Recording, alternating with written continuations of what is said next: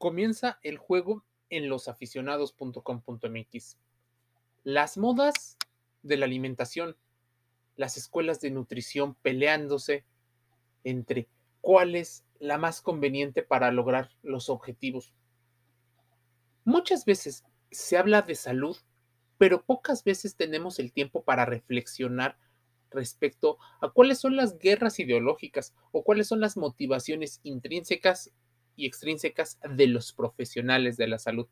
Ya en algún otro momento hemos hablado con respecto a algunas posibles soluciones que podrían tener los nutricionistas, nutriólogos, dietistas y demás personal relacionado con la alimentación para mejorar la salud. Y una de esas es que empiecen a poner negocios relacionados con la alimentación, justo, más allá de las consultas relacionadas con la medicina, la prevención, sino atacar la disponibilidad que tienen los alimentos.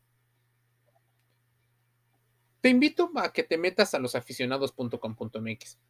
Ahí algo del contenido, pero este en particular trata de las modas alimentarias. Las modas son tendencias eh, muchas veces repetitivas que hablan de un momento determinado de la historia. Representan también estilo de vida, comportamientos y se relacionan con la ropa, con la música, con las emociones. Y que se convierten incluso en costumbres y que modifican la conducta de muchas personas que las adoptan. Cuando estas tendencias o estos hábitos llegan a las personas que tienen la capacidad de influir en nuestro, en nuestra valoración de la información, desarrollamos gustos o preferencias influenciados por el lugar, la edad y el medio en el que nos desenvolvemos.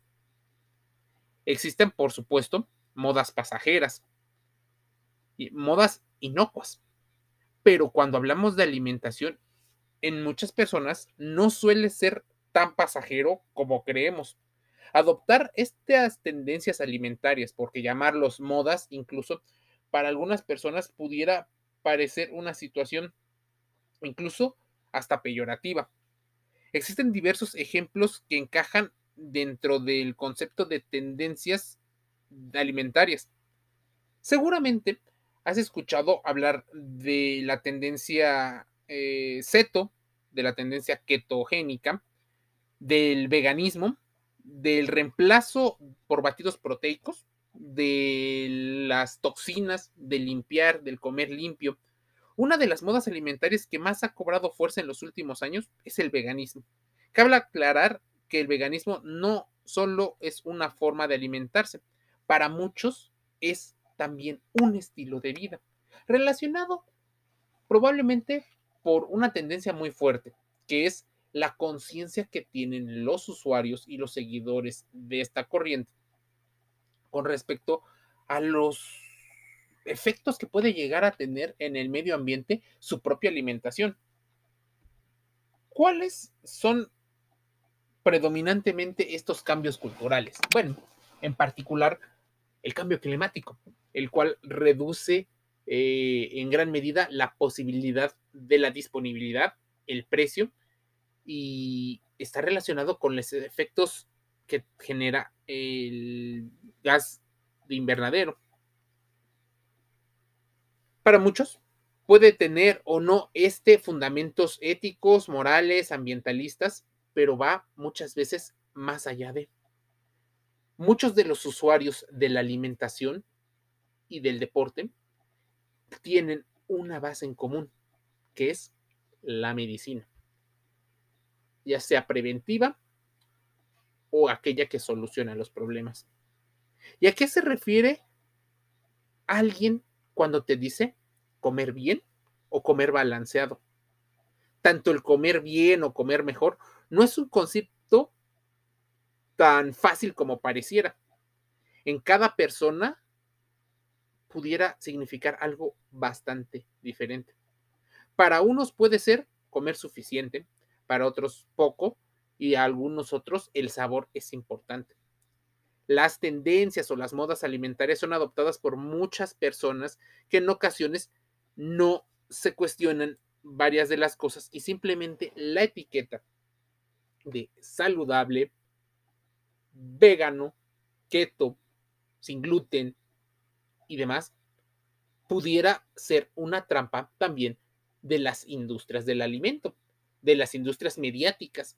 Pero por supuesto, cuestionarlo significaría ponerte de alguna manera a reflexionar sobre 10 o 15 industrias las que gestionan más del 60 o 70% de todo lo que comen los humanos en este tierra.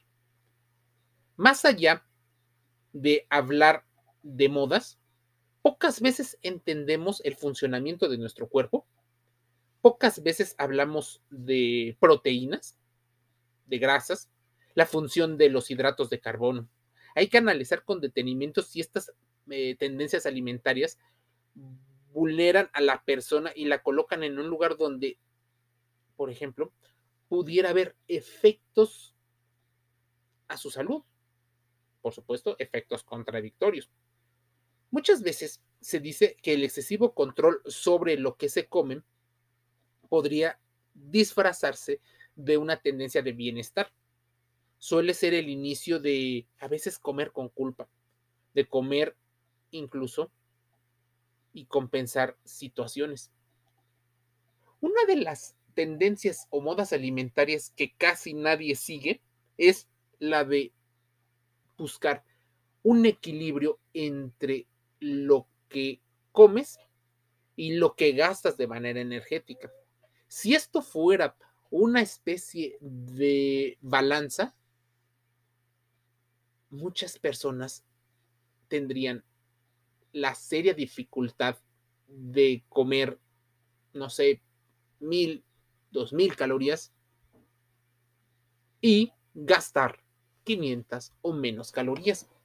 Muchos de los alimentos de los que están eh, en disponibilidad en los establecimientos, ya sea locales o de las grandes cadenas comerciales, son ultraprocesados. Y no se malentienda la palabra ultraprocesados.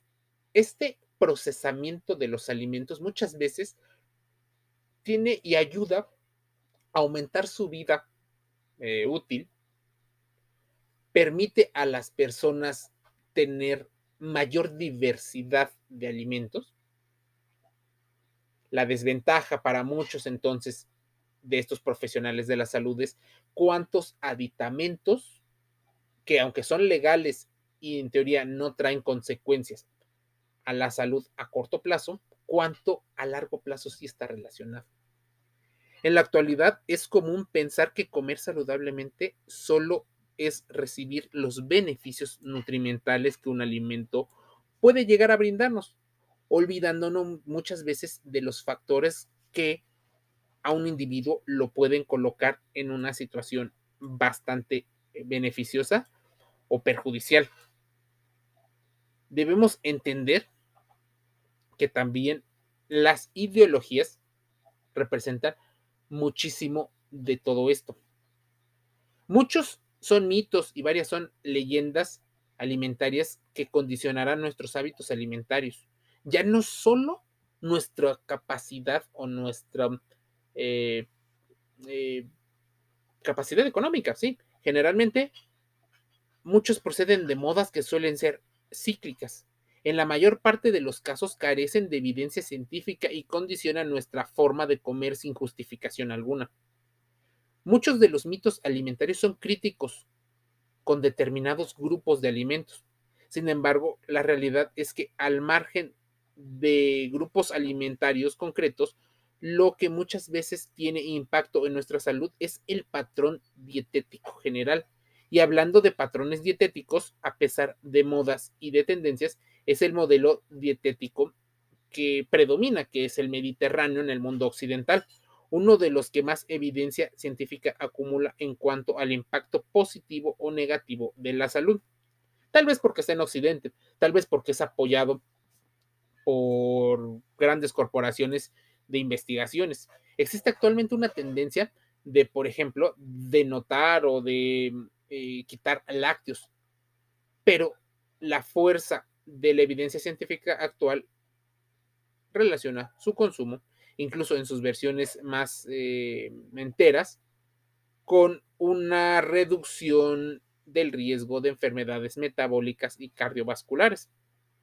Tampoco es cierto que el consumo de lácteos se relacione con un incremento del riesgo de otras patologías y ahí hablaríamos de múltiples estudios que requieren información, pero que esa información no llega porque no está patrocinada por los grandes corporativos.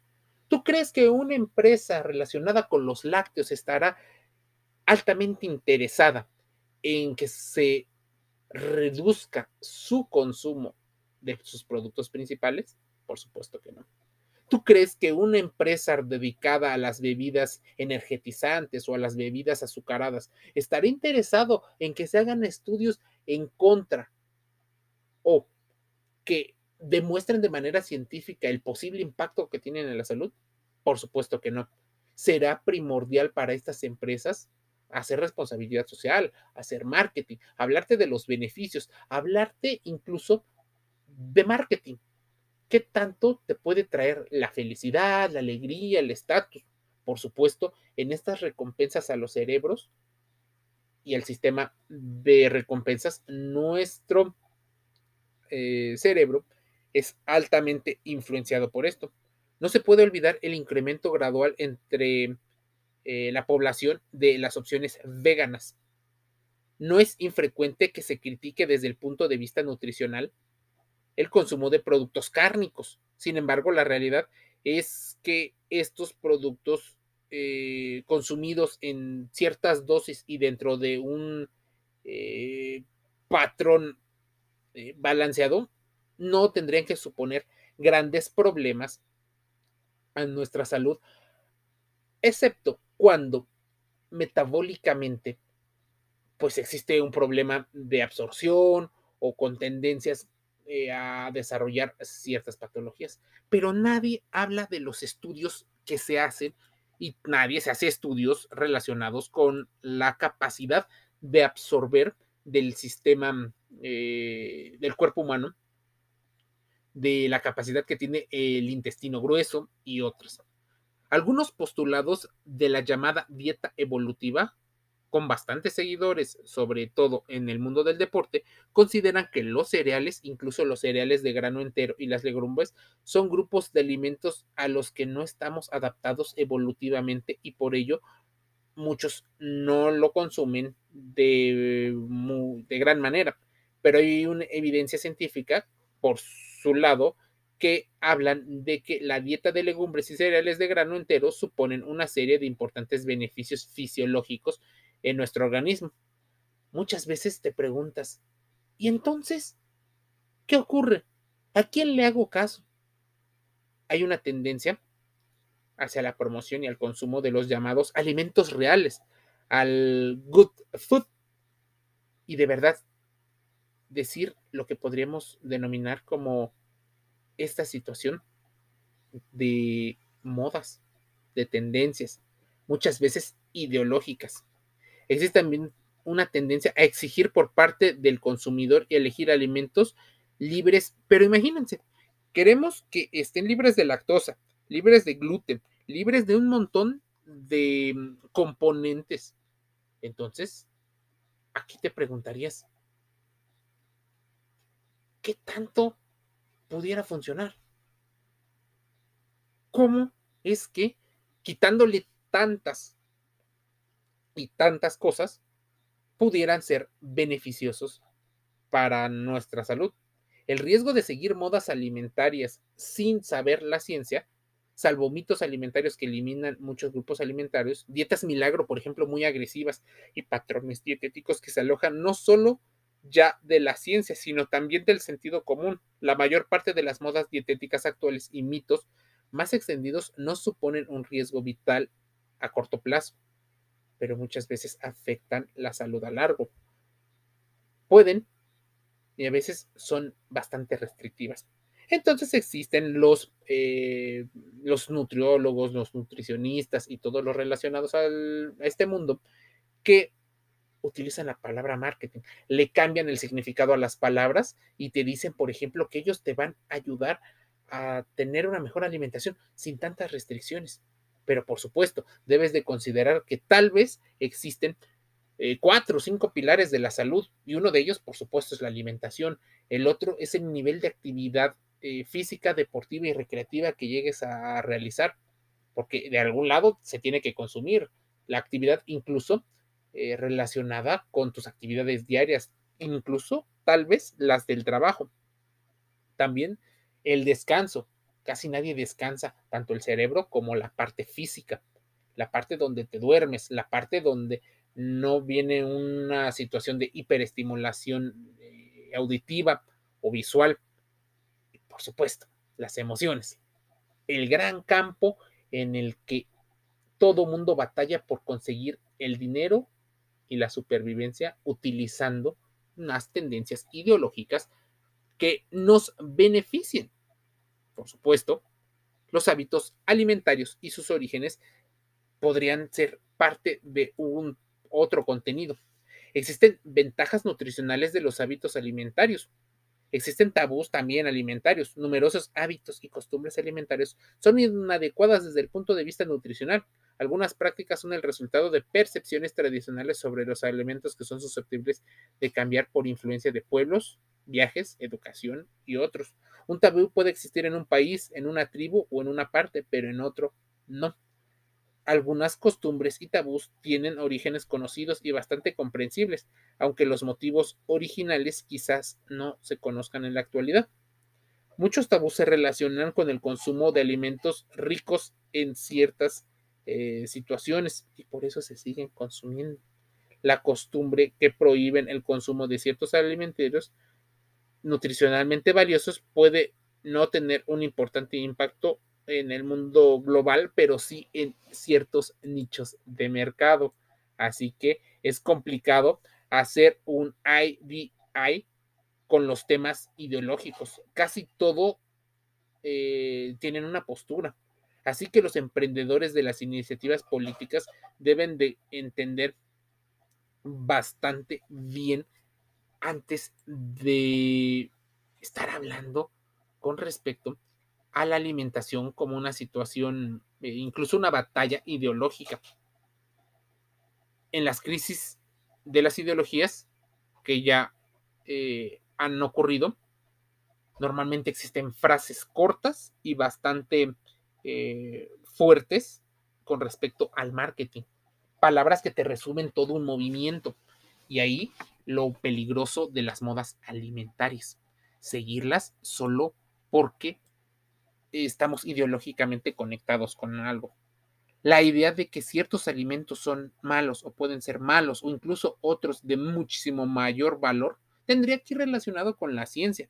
Se está convirtiendo, por ejemplo, en uno de los temas más recurrentes de la cultura contemporánea, provocando por un lado el nacimiento de tendencias alimentarias, incluso hasta un poco raras, y por el otro el de un extremismo, una especie de gastronomía fundamentalista hecha de restricciones y de privaciones.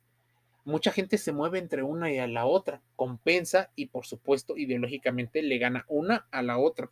De esta manera, por ejemplo, las harinas blancas serían parte de algo mal visto, la leche, eh, el aceite, los alimentos. Existen medios de comunicación, periódicos, programas pseudocientíficos que publican algunas investigaciones, a menudo malinterpretadas o tergiversadas, respaldadas con muy poca evidencia. Luego, los medios de comunicación y las redes eh, sociales actúan como caja de resonancia, agitando las creencias y demonizando ciertos, em, ciertos productos, ciertos alimentos, en búsqueda tal vez hasta de beneficiar intereses económicos que no conocemos. Pero, ¿qué se oculta en realidad detrás de esta tendencia? Sin duda, sigue el rastro del dinero y sabrás la realidad. ¿Qué hay detrás? Comercialización, la promoción eh, obsesiva que desempeña un papel vital en el aumento de los temores y de las situaciones para consumir. Las grandes empresas y otras grandes empresas suelen marcar tendencias alimentarias que apoyan y refuerzan por el juicio de la gente, obviamente obtenida a través ahora de las redes sociales. Es un proceso de aprobación circular y autorreferencial. El gran público, ese gran mercado de masas que muchas veces algunos eh, politólogos podrían llamarle idiota, no critican, no cuestionan eh, esta situación. Y más allá del marketing, que es solo la punta del iceberg de este fenómeno, se esconde una superficialidad, pero sobre todo un pensamiento limitado y limitante que ve la comida como una situación meramente de nutrición, cuando no solo es así. Tiene mucho que ver. Tiene mucho más que ver. ¿Cómo hacer entonces para no caer en una, en una trampa como estas? Para no conformarse con estas modas extremas, en primer lugar, mantener un espíritu crítico, reflexivo y que englobe mucho conocimiento, rompiendo mitos y engaños con una información correcta, se inicia desde las etiquetas de los alimentos, los estudios sectoriales, las directrices de organismos de salud y en segundo lugar, recuperando el gusto por la comida. Muchas veces un, placer donde hay diversidad de alimentos, lo más que se pueda obtener y así tener una alimentación más saludable, más balanceada, según las actividades que realices a lo largo de las etapas de vida en las que te encuentres, no solo por la ideología que llegues a tener. Losaficionados.com.mx, dentro y fuera del juego. Te envío un saludo y suscríbete a las redes sociales.